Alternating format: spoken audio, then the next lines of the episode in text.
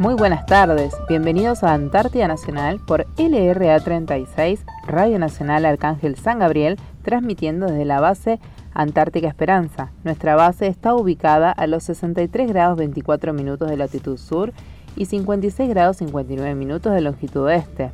Comenzamos nuestro programa bajo la dirección del Teniente Coronel Gustavo Quiroga, en compañía de Sabrina Alanís, Beatriz Costilla, nuestro operador técnico José Calpanchay y quien les habla Karina Muñoz.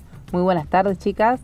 Hola, muy buenas tardes para todos, para nuestros oyentes que están del otro lado. Un sábado más y el último, ¿no? Llegamos al final. Dijiste la mala noticia, sí, último programa, ya tenemos fecha de partida desde, desde acá, desde la base Esperanza. Un poquito triste, ¿no? Último programa, pero bueno, llegando al final de nuestro trabajo, ¿no? Nosotros venimos por un tiempo estipulado, que, el cual ya ha llegado, haciendo lo mejor que podemos en este último programa. Un poco tristes.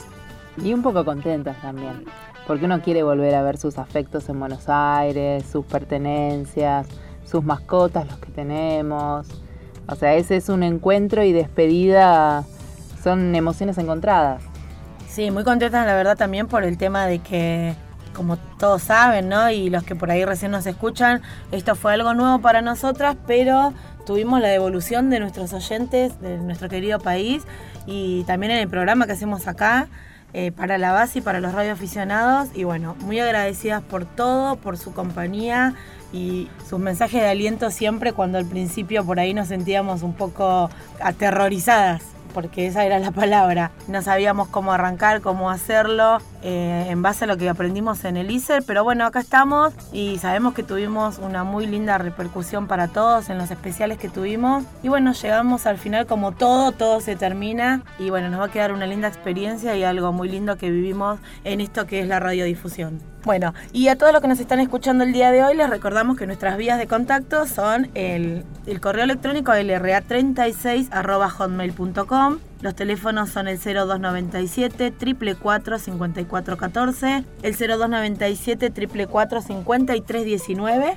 el interno de la radio es el 216, también tenemos nuestro 0810 2220770 y por carta Radio Nacional Arcángel San Gabriel Código postal 9411, Antártida, Argentina. Sí, las vías de contacto van a seguir siempre las mismas. Quien quiera escribirnos a lo largo de este tiempo hasta que llegue el nuevo equipo que que estuvimos en contacto con, ellos, que van a venir el año que viene, que la semana pasada estuvieron por Radio Nacional junto con los profesores del ISER, conociendo un poco más, ¿no? De, todo el trabajo que van a venir. Van a venir más preparadas, me parece, por lo que estuvimos hablando con las chicas. Así que le queremos contar a ellos que el tiempo esta semana fue bastante duro. Tuvimos vientos casi todos los días. Vientos, si bien no fueron ráfagas fuertes, fueron con ráfagas de 59 kilómetros por hora. Temperaturas que estuvieron entre los 2 grados bajo cero eh, y como mínimo 8 grados bajo cero. El viento se llevó toda la nieve que teníamos, que estuvo nevando la semana anterior, así que hay mucho pie de hielo. Vénganse preparada con grampones para afrontar lo que es el... La odisea de llegar aquí en la radio, tal desde cual, las casas. Tal cual. Sí, sí, y bueno, y estamos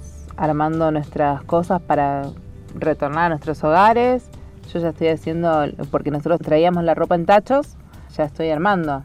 Venimos a, venimos a la Antártida con dos bolsitos en mano. Previo a eso, nuestras cosas vienen en el rompehielo Irizar, en tachos, como decía vos, Karina. Así que así como que tuvimos para venir dos meses antes, preparar los tachos, para traerlo, ahora tenemos un mes porque la fecha más o menos es fines de noviembre. Tenemos que poner ahora en estos días todos los tachos para y cuando viene el Irizar suben nuestras cosas y nos las estarán llegando al continente cuando termine toda la recorrida, ¿no? Así, así que hay que poner toda la casa dentro de 10 tachos. Estamos en proceso de mudanza, digamos, Algo ¿no? así. Todo Y de el estrés que lleva la mudanza, bueno, la vamos a comenzar en unos días y hay que dejar las casas en condiciones para la gente que venga, así como nosotros recibimos la casa linda, toda pintadita y arreglada, como toda la base, hay que dejarlas en las mismas condiciones, así que es por eso que ahora nos vamos a dedicar a eso. eh, dentro de poco terminan las clases, estamos con el tema de los eventos de- del egreso de nuestros niños, de Karina y de mi nene, y hay Bien. dos chicos más que egresan, así que estamos con esos preparativos para que ellos también puedan tener acá la fiesta que tendrían en el continente con sus compañeros. Egreso de primaria y secundaria tenemos. Sí, así es. Tenemos uno de secundaria y tres de primaria. También tenemos los finales, los chicos del secundaria que están haciendo el sistema de educación a distancia del ejército argentino, que va a empezar también los primeros días de noviembre, todos sus finales, así que atenta también a eso, acompañando a los chicos. Sí, estarles encima para que no queden materias pendientes. Tal cual, tal cual. Así que todos estamos cerrando nuestra etapa antártica, ¿no? En este año. Tan lindo que pasamos acá. ¿Y qué se llevan de la Antártida? Aparte de souvenirs, de todos los eventos que no sé dónde los voy a guardar. Sí, estoy compactando cosas porque es increíble todos los souvenirs que nos fuimos haciendo entre nosotros en lo que fue el año y como son todos muy lindos, hechos con tanto cariño, me los quiero llevar todos. Bueno, es algo, es algo importante que llevamos acá, ¿no? El reciclado. Aprendimos a reciclar acá, en este lugar, con ah. todo, a crear, a hacer creaciones muy lindas con lo que hay acá, desde un frasquito hasta una botella de vidrio, la porcelana, eh, tenemos un zoológico de porcelana, ¿no? Sí, de, toda la fauna de Base Esperanza. Aprendimos a valorar eh, desde el agua hasta el alimento, aprendimos a valorar un montón de cosas, por eso preguntaba qué se llevan en ese sentido de la Antártida. Sí, no, enseñanzas, la de la clasificación de la basura, ya la tenemos como automatizada acá en la casa de acá, así que esperamos continuar con esa meta, ¿no? Cuando volvamos a nuestra casa. Empezar a tirar los residuos todos clasificados ya. Y bueno, y aparte de eso, cada una nos llevamos nuestra experiencia, linda experiencia de, estar acá. En, mi caso particular, mi marido tiene tres campañas y siempre fue todo contado, ¿no? Y, nosotros lo imaginábamos, que la bahía, que la casita al lado de la otra, ¿eh? y haberlo visto, vivido y estar acá. El otro día publicaba en mi estado que siempre soñé eh, vivir eh, frente a una playa. y bueno, y ahora el, estar eh, frente al agua y en este lugar tan hermoso que, por ahí uno lo describe y dice mucha nieve, mucho viento, pero el, vivirlo y el estar acá es algo, em, la verdad que me emociona y es algo impagable, porque es impagable. El otro día veíamos que pasaba un crucero y la cantidad de plata que gasta una persona por solamente pasar o por ahí poder bajar y conocer unos minutos este lugar y nosotros haberlos vivido y compartirlos con nuestra familia es algo impagable. Bueno, eso es lo, otro importante, ¿no? El de la familia, el de estar todos los días con tus hijos, la oportunidad que tuvimos acá, aparte de, todo lo que tiene la Antártida en sí, eh, a nivel personal, el de la familia, el compartir todos los días con tus niños, el almuerzo, la cena, el hacer las tareas, todos juntos, ¿no? Y, eso es lo que poder uno lleva. ver en, en, tu marido, no más que nada, en nuestros maridos, la felicidad de haber cumplido ese sueño de que su familia conozca este lugar. Eso es, es lo más grato que me llevo y bueno, sabemos que por ahí no podemos volver, pero bueno, llevarnos lo más lindo que vieron nuestros ojos en este lugar y, la y la calidad de gente que cada uno por ahí compartió más, más con unos que con otros y llevarse eso de, cada uno. Ese, esa chispita que tiene cada uno. Y Acá también... José tiene lo suyo, Cari tiene, tiene, lo suyo, Betty lo suyo, yo lo mío y pudimos complementarnos y llegar hasta donde estamos hoy y haber hecho todo esto muy lindo para todos, siempre para nuestros oyentes, primero y después para nosotros. Tal cual, y también eh, la importancia es de haber puesto nosotros también un, granito de arena y haber participado en la historia antártica. Y todo lo que aprendimos de la Antártida, porque un día decía que yo conté que no, en la escuela jamás vi algo que tenga que ver con la Antártida y creo que mis hijos tampoco, y acá aprendemos un montón. Los, más chiquitos aprendieron sobre el pingüino que te pueden contar desde el día que, se reproducen hasta el día que mueren. Se saben todo. Y agradecía también a los maestros por todo, por la, paciencia que le tuvieron a nuestros hijos. Así que a la enseñanza sobre la Antártida también, ¿no? Sí, sí, que les transmitieran a nuestros hijos ese amor que ellos tienen por, por aquí, por la base Esperanza, que felices también y, bueno, la verdad sí, yo también muy contenta. El votar acá en la Antártida, otra cosa tan importante que pudimos vivir, eh, ver a nuestros hijos votar acá, todo, todo, la verdad que no hay, no hay palabras para describir todo lo que pasamos acá. Y bueno, lo triste es que, que por ahí nuestro tiempo fue más corto que el de otros, por ahí esperábamos un poco más de tiempo acá, pero bueno, es un ciclo y, y todo tiene su final. Sí, hay que disfrutarlo cada día como el único que tenemos y, y seguir adelante y y prepararnos para nuestro regreso, que mucha gente nos espera, ansiosos. Y no queríamos dejar pasar eh, este último programa sin antes entrevistar a quienes vienen a hacer ciencia, ¿no? Aquí a la Antártida, que son la bióloga y el geólogo, que vamos a presentar ahora en nuestro próximo bloque. Antártida Nacional, LRA 36, Arcángel San Gabriel, por Nacional. Continuamos en Antártida Nacional. Hoy tenemos aquí en nuestro estudio a la licenciada en Biología, orientada a la ecología, la señorita Anaí Silvestro, y acompañada por el geólogo Alex Cotescu. Muy buenas tardes. Hola, buenas, tardes. Hola, muy buenas tardes chicos. Bueno, eh, ¿nos pueden contar de dónde son cada uno? Bueno, yo estoy viviendo en Esquel últimamente y criado en Bariloche, sí. Así, trabajando en la Universidad de la Patagonia. y ahí donde conozco a Ana. Bueno, yo soy de Azul, estudié en la ciudad de La Plata y ahora estoy también viviendo en, eh, bueno, en Trevelin, pero trabajo en Esquel, eh, en el CIEMEP, que es Centro de Investigación Esquel de Montaña y Estepa Patagónica, junto con Alex. ¿Y cómo es que llegan ustedes acá a la Antártida a hacer sus trabajos?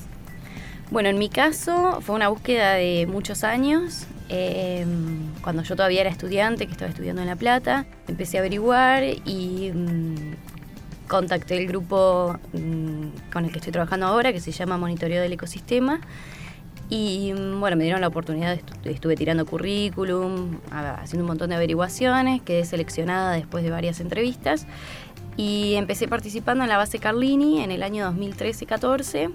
Y bueno, a partir de eso surgió una pasantía y seguí trabajando con este grupo hasta que, bueno, más adelante surgió la idea de hacer un doctorado acá en Base Esperanza y ahora, bueno, estoy con ese tema. Ya sos Antártica antigua, entonces. Sí, mi primera campaña fue en el 2013-14 y vine hasta la actualidad todas, menos una, que en el 2016 no vine porque me tenía que recibir y era, bueno, me aboqué a estudiar. ¿Y tú, ella esta tu primera vez? Bueno, en mi caso es la primera vez, sí. Eh, se me dio la oportunidad, gracias a que estoy también haciendo un doctorado que depende de CONICET.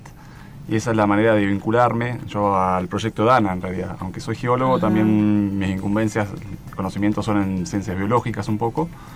Y bueno, ella todos los años busca asistente de campo y en mi trabajo actualmente, el doctorado lo puedo hacer desde donde sea, porque estoy en la parte de escritura nomás. Entonces encajaba bastante bien poder acompañarla, eh, trabajar desde acá tanto con los pingüinos como con mi tema de tesis también. Mira vos. Y bueno, nos contabas entonces que el proyecto es de Ana, de Anaí. Exacto. Contanos un poquito, Anaí, cómo es. Eh, en realidad, eh, estamos trabajando para un proyecto del Instituto Antártico que tiene ya 25 años casi en la base. Desde, hace, desde el 95 vienen distintos grupos a tomar datos. Es un proyecto eh, que mm, los datos que recolecta son para representar a Argentina en una comisión internacional. Vieron que la parte de gestión de lo que es Antártida siempre se hace en comisiones con otros países. En este caso, estos datos son para la Comisión eh, para la Conservación de los Recursos Vivos Marinos Antárticos, que hace la gestión, la parte de gestión de la pesca. Nosotros, junto con otras bases argentinas y junto con otras bases extranjeras, seguimos el mismo protocolo. O sea, estamos haciendo el mismo trabajo nosotros acá y otra gente en otros puntos de Antártida y creo que son dos veces por año se reúnen los científicos de todos los países a, poner, a mostrar los resultados del trabajo y bueno, y a gestionar y a tomar decisiones. Entonces, por un lado estamos juntando datos para un proyecto del Instituto Antártico y por otro lado, para mi tema de tesis, que es una tesis doctoral que estoy haciendo con Pingüino Adelia, lo que hacemos es estudiar la ecología trófica, que es la parte de alimentación, dónde están comiendo, qué están comiendo, qué tamaño están comiendo, y la parte de dinámica poblacional para ver si esta colonia está aumentando, decreciendo, bueno, viendo también el éxito reproductivo, bueno, varios parámetros. Nosotros llegamos acá antes de que lleguen los pingüinos y trabajamos con ellos toda la temporada reproductiva hasta que se van. ¿Cuánto tiempo van a estar? ¿Solo en Base Esperanza les toca a ustedes hacerlo? Claro, nosotros... ¿No van por otras bases? ¿Carlín y demás? No, no. Hay otros grupos que están, en trabajando en lo mismo, pero que ellos también eh, quedan toda la temporada ahí. Nosotros en este caso vamos a estar hasta diciembre nomás. Y después nos, nos vamos nosotros y llega un reemplazo que continúa con las mismas tareas. Bueno, y les pueden contar a nuestros oyentes cómo es el trabajo diario, qué es lo que hacen específicamente ustedes. Bueno, la primera parte del trabajo consistió en atrapar y pesar pingüinos. Eh, se dividía en 20 días y cada 5 días teníamos que cumplir con una cuota de 100 pingüinos, por así decirlo. Eh, entonces, la idea es justamente atraparlos cuando están saliendo del mar para poder ver cuánto están pesando en ese momento, para seguir, hacer un seguimiento desde cómo pesan al inicio y al final de su llegada es así, nos van a ver capaz caminando con unos copos sí, lo vimos con escalera, con la red, ¿cómo le llaman? Copo, es un copo de pesca, sí. Nuestro trabajo también varía dependiendo de en qué momento están los pingüinos. Nosotros, por ejemplo, esto que contaba Alex de pesarlos es porque están iniciando el ciclo. Entonces tomamos en qué estado llegan a iniciar su ciclo reproductivo. Todavía no empezaron a poner huevos, ellos están armando los nidos, formando pareja. Una vez que tengan huevo, vamos a hacer distintos muestreos que tienen que ver con la etapa de huevo. Vamos a pesar y medir los huevos. Vamos a ver, eh, vamos a marcar 200 nidos de Adelia y 100 de Papúa, porque también estamos trabajando con Papúa. Y vamos a ir viendo de esas 200 parejas y 100 de Papúa, cuántos huevos ponen, de esos huevos cuántos son exitosos y salen pichones, y de esos pichones cuántos sobreviven hasta una edad en la que ya se supone que se valen por sí mismos. Bueno, también vemos los viajes de alimentación, varía mucho. Son un montón de muestreos distintos dependiendo en qué, en qué estado, digamos, en qué momento están ellos. Bueno, vos nos contabas que eh, varios años hacen ya que estás viniendo y ¿qué, a raíz de estos estudios, ¿qué cambios notaste en la población de, cada especie de pingüino? Y en realidad em, yo todavía no analicé los datos, eso es parte de lo que voy a empezar a hacer el año que viene y el siguiente, pero se sabe que esta población de pingüino Adelia está decreciendo, mm, en teoría cada vez menos, un poco el objetivo de mi tesis es ver cuál puede llegar a ser una de las causas. Em, y de los papúa están aumentando aparentemente. No sé si vieron que cada vez están más cerca de la base. Sí, sí, sí, andan por las casas, por todos lados. Em, sabemos también que eh, colaboraste en lo que fue la investigación de los niños de la escuela presidente Raúl Ricardo Alfonsín para presentar en su proyecto de ciencias, que hablaban de pingüinos y que hicieron videoconferencias con vos. ¿Cómo fue la experiencia de trabajar con los chicos? Y la experiencia de trabajar con los chicos, la verdad que es hermosa. Eh, los chicos estaban muy compenetrados con, el tema de los pingüinos. Bueno, incluso me sorprendió cuando vine a la base y, vimos que uno de los, chicos había eh, aprendido a tal nivel que imitaba el sonido de los papúas pero impresionante porque lo hacía igual. Eh, y, siempre surgen preguntas muy interesantes con los chicos, se les ocurren cosas que por ahí nos descolocan. Así que sí, muy lindo. El, año pasado también participamos y, a veces hasta es gracioso porque por ahí los, chicos hacen preguntas que, uno no se imagina o que no sabe qué responder. ¿Alguna, te acordás de alguna pregunta rara de los chicos? Yo escuché una como por ejemplo si los pingüinos tienen amantes. Sí, sí, engañaban a su, a su, pareja. A su pareja. yo me acuerdo del año pasado que me preguntaron si los pingüinos lloran, por qué los pingüinos no salían volando cuando había temporal. Viste que acá los vientos son re fuertes. Sí, a nosotros nos mueven y ellos están ahí agarrados. No es solo una pregunta de los niños esa, nosotros también nos preguntamos. Ella y la, la gaviota antártica, también no podemos creer cómo se mantiene en pie con el viento que hay. Bueno, se dice que la Antártida se desvanece. No sé si lo escucharon por ahí. Yo creo que todo esto tiene que ver al, cambio climático, ¿no? Del cual se habla. ¿Ustedes creen que de alguna manera afecta a, la fauna que tenemos acá en Más Esperanza? Ahora, directamente con la fauna, capaz te puedo responder Ana, pero en sí es, notorio sí, el retroceso de tanto la masa de hielo en todo el planeta en realidad, ¿no? Algo muy llamativo que me pasó cuando antes de venir yo jugaba con el Google Earth a ver un poco la base, cómo está, los glaciares alrededor. Y la plataforma de Google Earth maneja imágenes satelitales de diferentes años, ¿no? Cuando yo lo veía desde una escala muy alejada, podía observar de que el glaciar estaba en una posición y cuando me acercaba un poco más, el rango temporal era más, más reciente de la foto esa. Entonces, y pude observar retrocesos hasta 5 kilómetros del glaciar en muy pocos años. Eso es algo que viene sucediendo en todas las masas de hielo del, del planeta. Es parte de un proceso natural, geológicamente hablando, que estamos saliendo desde una, de una era glacial. Y bueno, de ahí está la discusión si eh, el efecto antrópico está eh, acelerándolo. Eso hoy en día hay muchos eh, datos que, apoyan esa hipótesis. ¿no? Ahora, ¿cómo es el efecto hacia la, fauna? Bueno, justamente es, está interesante esa pregunta porque se relaciona con parte de la importancia de la investigación que hacemos acá, específicamente de mi doctorado, porque esta es una zona, la zona del, del norte de la península antártica, es una de las zonas con mayores evidencias de cambio climático. Y a su vez acá en Base Esperanza tenemos la segunda colonia de pingüino Adelia más importante de la península en, tamaño. Entonces, eh, justo Base Esperanza es como un punto clave, porque tenemos una de las colonias más importantes, es la cuarta más importante de Antártida, eh, de pingüino Adelia. A su vez, el pingüino Adelia es una especie que es sensible a los cambios del ecosistema, porque hay otras especies que por ahí son más flexibles y se adaptan. En cambio, el pingüino Adelia no. Hace siempre lo mismo, llega a la misma época.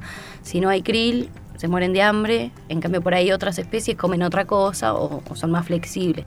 Eh, y a su vez es una zona donde hay fuerte evidencia de cambio climático. En el caso de los pingüinos Adelia, el cambio climático los podría estar afectando en el tema del cambio en la dinámica del hielo. En esta zona se, vio un aumento de 2 a 3 grados en la temperatura del agua. Eso puede generar un cambio en la dinámica del hielo. Los adelias son muy eh, dependientes del hielo marino y a su vez comen krill, que el krill es un bichito como un camaroncito que se alimenta de unas algas que están que crecen por debajo del hielo marino. En la parte de abajo salen como unas alguitas y ellos comen eso. Entonces, si hay menos alguita, menos hielo, va a haber menos alguitas, menos alimento para el krill y eso los podría estar afectando. Y bueno, a su vez, en esta zona también eh, es donde existe un mayor esfuerzo pesquero porque viene una corriente que es muy rica. Entonces también están las pesquerías acá em, haciendo presión sobre todo este ecosistema de, esta, de esta zona, digamos, de esta área. Entonces, bueno, en mi caso, bueno, mi doctorado voy a estudiar las pesqueras y los pingüinos, a ver si se están superponiendo en las áreas de alimentación, pero va a quedar abierta la pregunta del, de si, bueno, podría ser también el cambio climático que esté afectando, puede ser un combo, una cosa o la otra.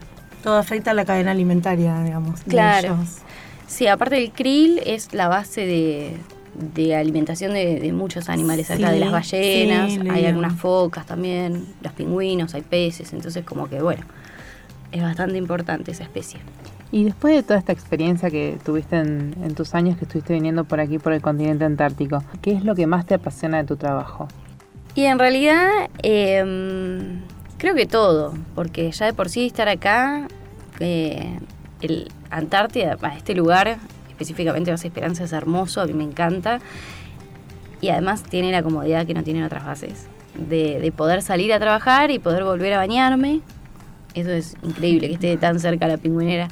Y después, bueno, los pingüinos también. Y además me resulta súper importante el aporte que hacemos, tanto para contribuir dando datos a, a, esta parte de la, de la gestión de la pesca, y bueno, mi doctorado también, otro de los puntos, es que aporta una propuesta de áreas marinas protegidas.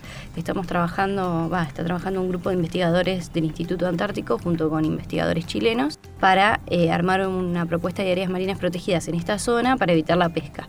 Entonces es algo que me gusta estar acá, me encantan los pingüinos, el laburo con ellos y a su vez eh, brinda herramientas para, para, estas, para estas cuestiones que son súper importantes de conservación y protección del ecosistema. ¿Qué tipo de muestras recogen ustedes acá del, pingüino? Y nosotros tomamos datos, distintos datos, por ejemplo, tomamos los datos de peso que contaba Alex, después tomamos datos observacionales como el éxito reproductivo o hacemos censos, también eh, tomamos muestras de contenido estomacal, en otras épocas tomábamos datos de, de plumas, eh, y cáscaras de huevo para hacer unos estudios de isótopos que nos indicaban la alimentación durante el invierno. Después ponemos GPS y profundímetros. Los GPS nos dan las áreas de alimentación donde ellos van a buscar el alimento, donde está el krill.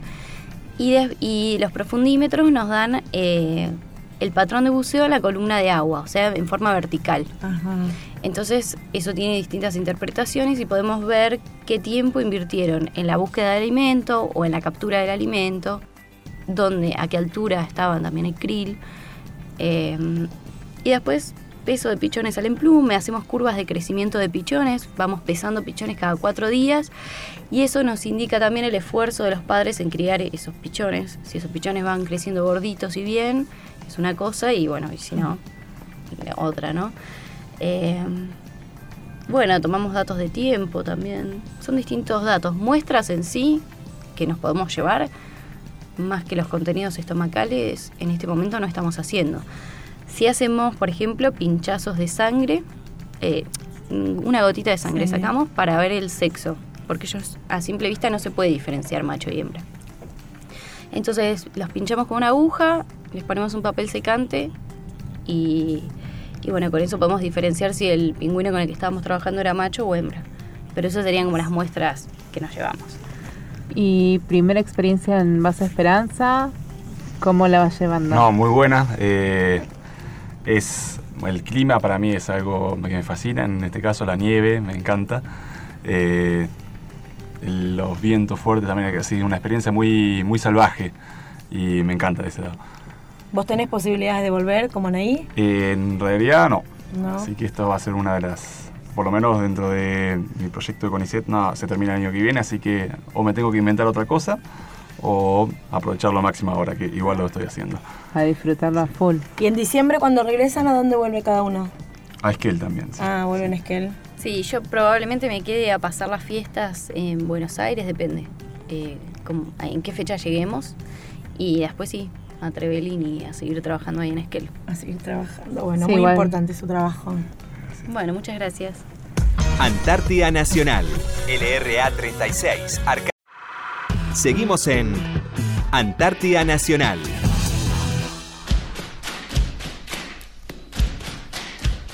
Continuamos en Antártida Nacional y con motivo del último programa tenemos una entrevista al sargento de comunicaciones José Calmanchay, quien es el operador que nos mantiene conectadas manejando los equipos de la radio y es el que le manda a Radio Nacional nuestros programas y está conectado con la gente de Radio Nacional. Muy buenas tardes, José. ¿Qué tal? Buenas tardes, chicas. Y contanos algo de tu historia antes de venir a la Antártida. Bueno, eh, tengo 36 años, estoy casado, tengo un hijo, ingresé al ejército a los 20 años, fui soldado, luego me fui a la escuela de suboficiales y este, hice eh, los dos años en, en, el arma de comunicaciones. Arrancaste como soldado voluntario, nos contaba, ¿a dónde? En el batallón de ingenieros 601, en aquel momento, en el 2013, antes que sea lo que es hoy la agrupación de ingenieros actualmente, ¿no? ¿Eso dónde está? En Campo de Mayo. Ah, ¿siempre en Buenos Aires estuviste? Yo, ¿Sos de Buenos Aires? No, no, no, yo soy de Jujuy, Pálpala y este, me vine a Buenos Aires porque mi tío era militar y me dijo, bueno, eh, que rinda para la escuela suboficial y bueno, y dentro de las primeras posibilidades que tuve fue, me incorporé como soldado y luego gracias a mi tío que también me decía lo mismo, rendí a la escuela superior, bueno, rendí porque era insistencia, entré y me recibí de, del arma de comunicaciones de suboficial. Bueno, el arma de comunicaciones te trajo a la Antártida entonces. Venir a la Antártida fue un camino muy difícil para mí, la verdad que uno eh, ve, escucha la Antártida, ni siquiera uno la conoce cuando entra a la escuela de suboficial, está lejos de saber que, que existe la Antártida en la vía militar, menos como soldado, ¿no? pero eh, lo escuché, ya me acuerdo bien, en, el primer año de Cabo Primero, cuando vino destinado un suboficial que era instructor en, la escuela antártica, el sargento Joan Madero, en aquel momento ahora el principal. Y siempre hacía la nota y, hablando con él me dice, con otro compañero también, ¿por qué no hacen la nota del comando antártico? Me dice, estoy hablando hace como seis años ya. Y bueno, siguiéndole a él, nosotros copiamos lo que él hacía dice no van a entrar en la primera nota, bueno, seguimos haciendo la nota. El arma es más difícil porque no, el arma por lo general no, tiene una especialización en algo. Es, como que llevan uno por cada arma. Y es así, acá en Base Esperanza tenemos uno por cada arma casi, a excepción de lo que tienen especialidad en montaña y esas cosas, las actitudes. Pero elevé cuatro veces la nota y, bueno, y después de cuatro años me tocó... Eh, la verdad que uno en ese, momento uno no la, no la veía tan, tan largo el camino, después hacer el curso un año y recién después en el sexto año estás en Antártida. O sea, en, mi experiencia, ¿no? Haciendo algo que me impusieron, y que es ser encargado del RA 36 eh, en la emisora más austral de la, de la Argentina. Eh, José, nosotras que te conocemos sabemos que viniste con un bebé ¿no? Tu hijo era muy chiquitito. ¿Cómo fue eso para tu familia al venirte y que ellos quedaran en Buenos Aires? Y no, no, fue complicado. La verdad que uno, uno no lo piensa en ese momento porque está todo rápido, que ya te va, que termina el curso. Pero a medida que fue pasando el curso, yo me acuerdo que mi esposa ya estaba embarazada, le iba creciendo la panza y yo me iba. La primera salida que tuve fue irme a Bariloche y todavía frijolito estaba en la panza. Y, yo le decía, bueno, que no nazca hasta que venga, que se no, no nació. Volví de Bariloche y al poco tiempo nació y eh, cuidarlo y hacer el curso es toda una experiencia, la verdad que es única, pues no lo vas a vivir nunca más en tu vida. Y uno en ese momento desde levantarse a las 4 de la mañana por el bebé, a las 5 salir para ir al trabajo, volver a las 8, 9, 10 y seguir estudiando un poco y estar con el bebé. Y la verdad que es una experiencia única y muy hermosa, la verdad que uno no piensa que no va a poder con todas las cosas, ¿no? Pero este, después irme y verlos en, en Palomar, cuando nos fuimos por última vez los vi ahí, este, la verdad que fue muy emocionante para mí, ¿no? Uno, cada uno vive su experiencia y esa experiencia que, me llevó a mí, la verdad que es un recuerdo que me gustaría volver a verlo cuando llegue al continente y ver a mi familia esperándome de la misma manera que se fue. Eh, sería lo, finalizar eh, lo que sería mi campaña. ¿Cuántos meses tenía cuando te viniste? Cuando me vine tenía cinco meses, seis meses. Y hoy ya tiene un año y pico. Y hoy ya tiene un año y cinco meses. ¿Te reconoce? ¿Cómo es esa experiencia a través del teléfono? Y es complicada para los tiempos que corren porque uno por ahí se tener la posibilidad de tener videoconferencia, pero no es tan así porque el pediatra recomienda no darle celular a los chicos. Entonces, a veces que queremos hablar con por videollamada, él quiere agarrar el celular y o lo tira o quiere estar con el celular y entonces eh, obviamos esa situación. No es lo mismo que tener un chiquito más grande.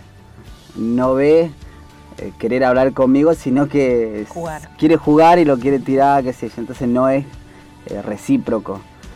bueno, pero te escucha, vos hablas por teléfono con él, más allá de la videollamada. Hablamos por teléfono, que, es lo más se puede hacer porque no porque donde lo pone para que te vea, tira el celular, ¿no? O sea, que la idea es hablar más que todo. Ojalá que me reconozca cuando llega allá, porque ya ha pasado mucho tiempo y uno no... Parece que la dimensión de todo, lo que pasa, ¿no? Ya camina, Sos operador de LRA 36. Contanos esa experiencia. El arma de comunicaciones tiene que ver con las comunicaciones, pero no, eh, no es algo que uno venga y se eh, tenga que trabajar de operador técnico, como es lo que hago acá, y ser encargado de la emisora. Uno no se prepara para esa situación, uno se prepara quizá para las comunicaciones en la guerra misma, porque somos de ejército, pero es una experiencia muy este, enriquecedora eh, poder compartir y poder trabajar con personas que, en su caso, civiles, militares, poder este, armar una radio prácticamente de la nada misma, porque mis compañeras no, tampoco son locutoras y yo no era tampoco operador técnico, y armar todo lo que armamos fue una experiencia muy linda para mí. Conocer gente que trabaja en esto y le gusta esto, que se apasiona por esto. Uno teniendo todos los medios acá, lo único que tiene que hacer es eh, tratar de apoyar esa emoción. Y han salido cosas grandes desde LRA 36, como por ahí, este, como le decía yo, comunicar a radio aficionado, hablando en, el día de la fiesta, uno, eh, si ve la dimensión, eh, de esa persona que está moviendo una antena en Islandia, uno ha tocado recibir este mail de ahí, eh, de Cuba, que uno por ahí piensa que Cuba es muy cerrado y, hay mucho radioaficionado ahí. Eh, en, misma, en el mismo Argentina, en Buenos Aires, hay muchos radioaficionados, clubes, lo de radio, el Club de Radio de Mendoza, asociaciones de Mar de Plata de radioaficionados, el mismo director del RAE, que es Adrián Corol, que, es el que promociona la onda corta en Argentina, la gente de Brasil, de China, son lugares prácticamente que uno ni siquiera los registraba antes de venir a Antarte. Y ni siquiera yo ni sabía que era tan una, ¿cómo le puedo decir? No sé, una actividad que les fascina a muchas personas. La verdad que nos han llegado fotos de esas personas operando sus equipos y recibiendo nuestro programa, grabándolo y mandándonos los correos. Eso ha hecho que nosotros les respondamos personalmente con mis compañeros, que les respondemos a cada mail que nos mandan, respondemos todas sus preguntas, sus inquietudes eh, le mandamos el QSL famoso que acá entre todos deliberamos y mandamos. Este, la verdad que ha sido una experiencia muy grata, yo me llevo lo, eh, algo que no me olvidaría nunca de esto, la verdad que eh, la amistad ante todo y luego este, el compañerismo en el trabajo. Muchos de esos radioaficionados sabemos, no nos enteramos en este tiempo de que llevan casi más de 50 años eh, en eso, en esa pasión. ¿A vos te gustaría ser uno o tener tu equipo? A medida que pasó el tiempo acá, uno por ahí se contagia un poco de, de esa idea, ¿no? y escuchar la experiencia. Este año haber tenido la posibilidad de hablar con Juan Carlos Salvia, en aquellos momentos, hace 40 años, explicaba él, todo era por radio y, todo se manejaba este, por medios muy este, antiguos. La verdad que le da ganas de agarrar y hacer lo mismo, eh, practicarlo y saber de qué se trata, mandar un correo, mandar una tarjeta. Uno de mis, mis proyectos para el año que viene es llevarme cinco correos electrónicos y mandarle una tarjeta QSL física y ver eh, qué se siente que la otra persona lo reciba en Italia, en Venezuela, en Estados Unidos, en Brasil, a nuestro fiel oyente este, Danilo, que le voy a mandar una tarjeta QSL en poster, firmada acá, todo acá con los sellos acá, y espero poder recibir lo mismo. Eh, a medida que pasa el tiempo. Es algo a, largo plazo. Va a tardar un año, dos años, pero bueno, eso es lo que tengo planeado hacer el año que viene. Conociste un montón de gente y recibiste a su vez un gran apoyo de todos ellos. Eh, la verdad que uno con tan poco acá hace tantas cosas, ¿no? Eh, con tan solo preguntar, con, no sé, siempre estoy preguntando, preguntando, preguntando y todos me dicen, este tipo ese que pregunta todo el tiempo, no tiene nada que hacer. Pero yo por ahí no me doy cuenta. Yo creo que muchas veces me ha pasado en todo el lado donde estuve trabajando. Siempre estoy preguntando, preguntando, preguntando, preguntando. Y así voy conociendo gente, porque ellos no me saben responder y me pasan con otro. Y así llegué a Adrián Corol para que me explique cómo funcionaba la onda corta, qué se puede hacer para mejorar, para difundir algo que está en Antártida. La verdad que tener una emisora que pueda transmitir eh, vivencia de la Antártida, cosas que pasan, no sé, que llegan los pingüinos, que, se congeló la bahía, que la gente trabaja a 30 grados bajo cero, hace combustible, eh, contarle a esas personas un poco de la Antártida, la verdad que es algo también que no, no, sé, no tiene explicación para mí, ¿no? Que llega todo el mundo, aquel que está, aquel argentino que está en España, que me han dicho, escuchamos el programa de Antártida Nacional, es muy bueno eh, lo que difunden también desde ahí, eh, los radioaficionados de España, que, también son muchos argentinos. Les encanta escuchar estas cosas, ¿no? ¿Qué es lo que hay acá? Eh, la vivencia, el día a día, si los días son largos, son cortos, esas cosas, bueno, recibir postales, siente que hace un poquito por alguien. la verdad que en ese sentido tratamos de llegar al mundo a través de este medio viene un equipo para LR36, ¿qué nos puedes contar de eso? Todo lo que está viniendo ahora, bueno, es en pos de mejorar la radio. Eh, siempre contamos que tenemos un equipo de, radio que está fuera de servicio por una válvula que es muy costosa y bueno, este año se logró comprar la válvula, hay que traerla con mucho cuidado desde el continente, bien embalada y tratar de este, también de instalarla acá, de reponer esa válvula también tiene sus complicaciones porque no es algo que se puede golpear, que tiene que ser tratado con mucha delicadeza y así poder solucionar un problema de, un equipo que tiene 10 veces la potencia de lo que tiramos, de lo que hoy está saliendo nuestro equipo chiquito. ¿Y eso qué implicaría? Y eso eh, tendría mayor alcance para que nos demos a una idea. En Buenos Aires nos escucharían como si fuese una FM. Prende una radio de, onda corta y nos escucharía como estaría escuchando en FM. Y llegaríamos prácticamente a China, Japón, al otro lado del mundo llegaríamos. Y nos haríamos escuchar que estamos vivos, que el RA36 tramite para el mundo. Seguir este, informándole que, que amén de hacer radio, se hace este, patria.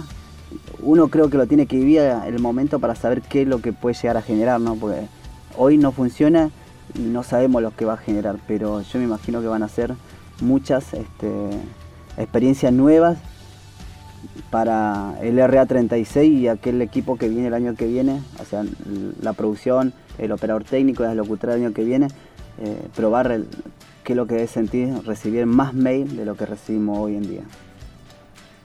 También sos el encargado de este lugar, del, edificio, vendría a ser de lo de la radio.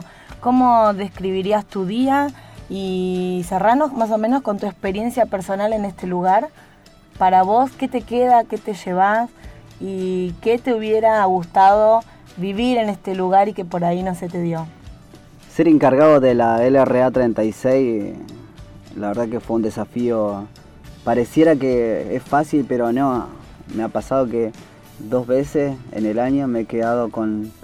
Hay un sistema que se hace agua acá y si no estás atento se te llena el tanque y se te inunda. Me ha pasado al comienzo de, estar acá que he ido a hacer otra cosa y me he olvidado y, cuando me di cuenta vine y ya estaba chorreando el agua por el costado. Eh, la verdad que esas cosas uno tiene que estar atento porque puede que en ese momento fue un pequeño así nomás que empezó a rebalsar y uno lo cortó, pero puede caer sobre los equipos, uno tiene que estar atento a, esa, a esas no pequeñeces, sino cosas que, pueden dañar cosas, la electricidad o, quemar algo. Este, tener un edificio a cargo es una responsabilidad. Cualquier cosa que uno deje mal acá enchufada o deje mal prendida o deje algo mal, puede llegar al otro día y encontrar este, el edificio en los peores casos incendiado o eh, que haya hecho un corto y bueno, y después lo que sigue, ¿no? Quemar equipo y cosas así. Cuidar de, que se haga combustible para que el personal venga y pueda estar calentito en, la época de producción, este, tener agua, eh, pedir eh, un poco de víveres para tomarse un té. Son pequeñeces que por ahí eh, uno ah, piensa que es poco, pero no, es, bastante. Es tratar de que las personas que trabajan en el lugar se sientan cómodas. Y eso, bueno, me ha llevado a tener este, ¿cómo le puedo decir? Eh, en mi día a día, ¿no? Estar hasta las 8 de la noche, llegar acá, estar hasta las 8 de la noche, quizá editando o llamando por teléfono a muchas bases, he llamado a todas las bases, he llamado a todo el mundo, como les digo, siempre preguntando, preguntando, preguntando. Hiciste honor a las comunicaciones. Hice honor a las comunicaciones, llamé a todos lados y bueno, me quedé acá. ¿Qué me llevo de acá, de la Antártida me llevo la verdad que pareciera, ¿no? Yo siempre digo que es poco, pero que una persona te aprecie por lo que sos, eh, sin que te des cuenta, que te digan que, que, sos una buena persona dentro de lo que va, porque uno siempre ante todo es buena persona. Y después puede ser profesional, puede ser este, eh, lo más recto posible, pero creo que la cualidad de las personas cuando uno te dice eh, es bueno, dice mucho en una pequeña palabra. Entonces uno se lleva esa idea de que con las personas que uno trabajó dio lo mejor que pudo darle. Uno ha sabido comprender también, porque no todos tenemos un buen día, y yo siempre digo, me levanto y voy, si tengo mal día, porque por cuestiones de la vida, eh, llego al trabajo y, trato de, ser otra persona para mí, ¿no? Eh, se lo he dicho a compañeros cuando yo estaba en el país, le digo, yo siempre trato de ser lo mejor y dar lo mejor en el lugar donde estoy y tratar de comprender a la otra persona. Y me llevo esa idea de que piensen de que soy bueno y, yo capaz que no, me doy cuenta de las cosas que hago, las cosas que digo, pero al final del camino te dicen, no, si fuiste bueno, eh, la verdad que acompañaste y me llevo eso. El reconocimiento de las personas, ¿no? Eh, de las que trabajaron con vos, de las que te conocen, de las que estuvieron con vos día a día. Nosotros siempre decimos y es algo que, siempre te voy a reconocer, que fuiste nuestro motor, el que siempre venía y decía, vamos chicas, un día más, y nos dabas aliento, y como decías, llamabas a todo el mundo, te comunicabas con uno, con otro, siempre eras la cara del LRA36 para el, de afuera, ¿no? Así que sí, eso, eso te llevas de acá y que, lo confirmamos nosotros, nuestro reconocimiento nuestro y, de todos tus compañeros, ¿no? Y por último, este, quiero dar este, bueno, las gracias al equipo que estuvo trabajando conmigo, a la base misma, que uno por ahí este, eh, depende de la base para todas las cosas que hacemos, siempre lo dijimos, que el que hace combustible, el que te arregla una lámpara, el que viene y dice te falta algo, necesitas víveres, este, lo que fuese, bueno, eh, para que funcione el RA36 un conjunto, desde el jefe de la base hasta eh, la última persona o el bebé que más chiquito que el que se llama Dante. Y bueno, uno necesita eso. Le doy las gracias a ellos, le doy las gracias a mi familia que me ha apoyado, que todos los días eh, está ahí presente con un mensajito, con una llamada, eh, con un reclamo o con una alegría, digo, porque no somos humanos y no, es que vivimos felices toda la vida. ¿Por qué no me llamaste? ¿Por qué no me escribiste? Y cosas así. Eh, la verdad misma, no hay otra verdad para nadie. Le doy la gracia de ellos y a mi compañera de trabajo, a LRA 36, me ha dado todo, a los directivos de Radio Nacional que hacen que esto sea posible para el año que viene. Y yo siento que el año que viene vamos a tener un equipo con, más responsabilidad, que van a tener que hacer eh, lo mismo que hicimos nosotros y quizá más todavía. Y eso este, me llena de orgullo a mí porque sé que pudimos darlo todo eh, con mis compañeras y salir adelante eh, de la nada misma. Yo digo de la nada misma porque hay veces uno parece que tuviera todo acá, pero uno se encuentra solo y por dónde empezamos. No, no tengo más palabras para esta situación. Muchísimas gracias, José. Nos encantó poder escucharte en este último programa y que nuestro, nuestros oyentes sepan de tu historia y de todo lo que lo que haces detrás del vidrio, ahí manejando la consola para ayudarnos y todo el apoyo que nos diste en el transcurso de estos meses. Antártida Nacional, LRA 36, Arcángel San Gabriel, por Nacional.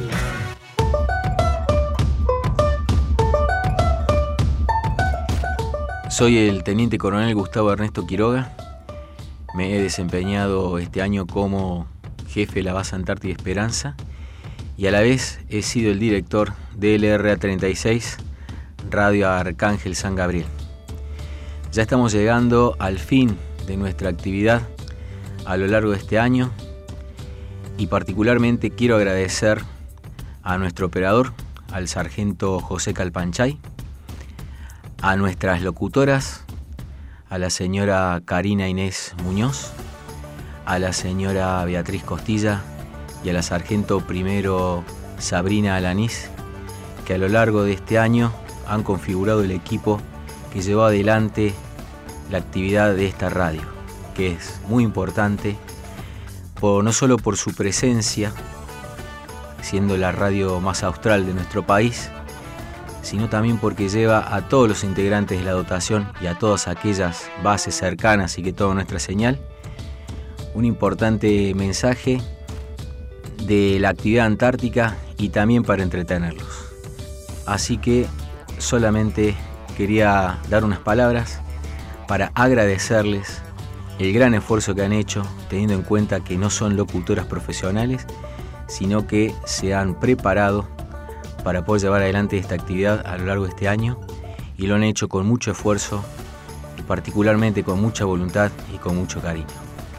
Así que queríamos desearles a todos los oyentes, primero darles las gracias por estar con nosotros y desearles felices fiestas y que empiecen bien el año que viene. Muchas gracias. Continuamos en Antártida Nacional y llegando al final de nuestro programa y de las transmisiones de este año, muy nostálgicas, pero con ganas de agradecer a todos los que nos ayudaron en el año. Tal cual, agradecemos a todos los que pasaron por este programa.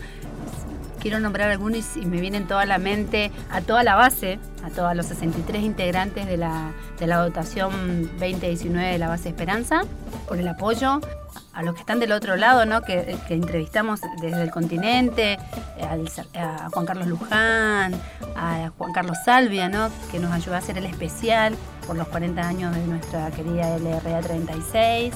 Qué amor que nos mostró el señor este Salvia por LRA 36, ¿no? Claro, tal, sí. La, verdad, que es increíble eh, eso que te deja la radio después cuando uno vuelve y vuelve a su rutina y a hacer su vida normal, la radio tiene eso que te enamora, que era lo que nos decía el profe cuando hacíamos el curso en ISA, ¿se acuerda que él decía, chicas, la radio les va a dejar, les va a dejar ese bichito que las va a enamorar, nos decía, y nosotras, mmm, no es lo nuestro, decíamos, no Bueno, la, radio une, como dicen también, ¿no? A Cristina, la señora de, de Juan Carlos Salia, que fue nuestro contacto, eh, los profesores del ISER, ¿no? Alejandro y, su operador técnico, Ezequiel.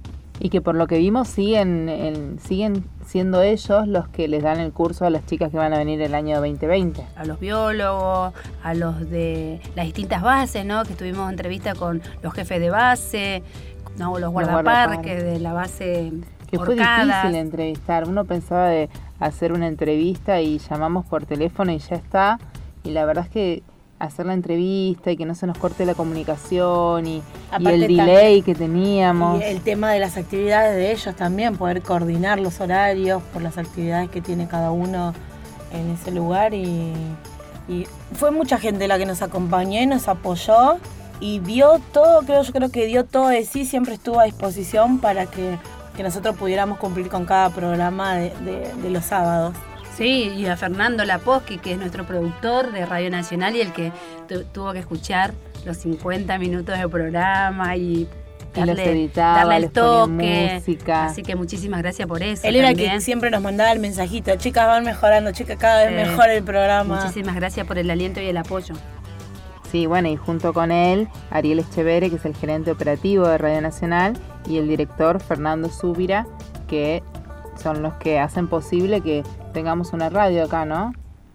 Tan importante. Sí, y el que nos incursionó en esto de los radioaficionados, ¿no? El, director de, del RAE, Adrián Corol. Sí, qué mundo nuevo y extraño el de los radioaficionados. Nosotras que acostumbradas en Buenos Aires a escuchar FM, no, no nos imaginamos que alguien pueda desde otro lugar del mundo escuchar a la radio más austral del planeta y estar tan contentos y aparte nos escuchan como con lluvia, no es una, un sonido claro el que se recibe hoy en día de lo que es la onda corta en otros países. Entonces la verdad que es muy emocionante todo lo que ellos nos dicen y nos, nos mandan grabaciones al mail. Un club de radioaficionados que nos, nos estuvo saludando este año.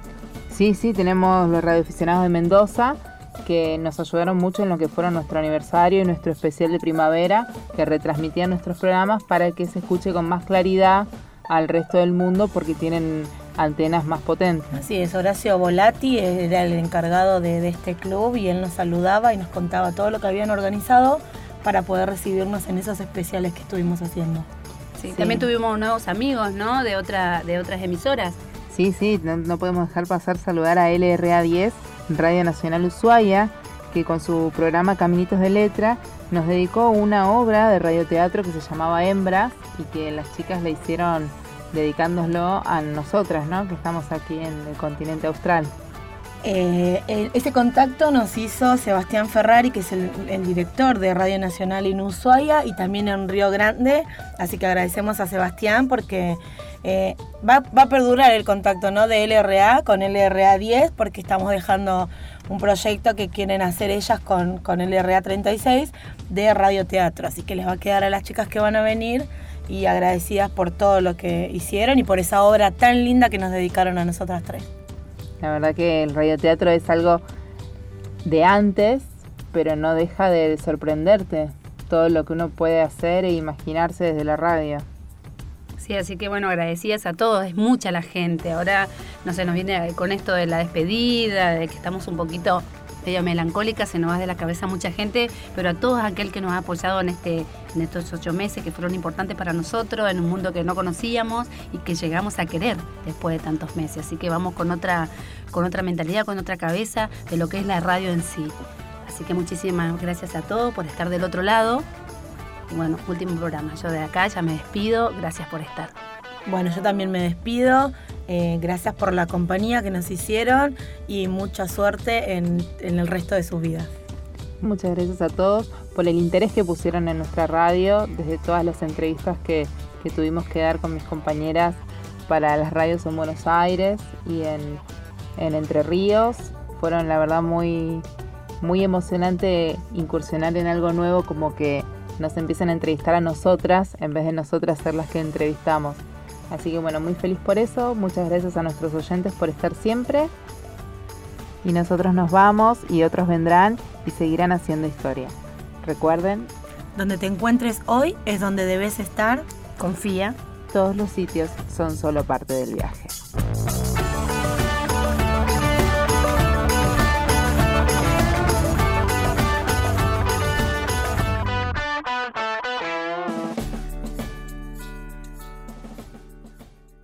Arcángel San Gabriel, por Nacional.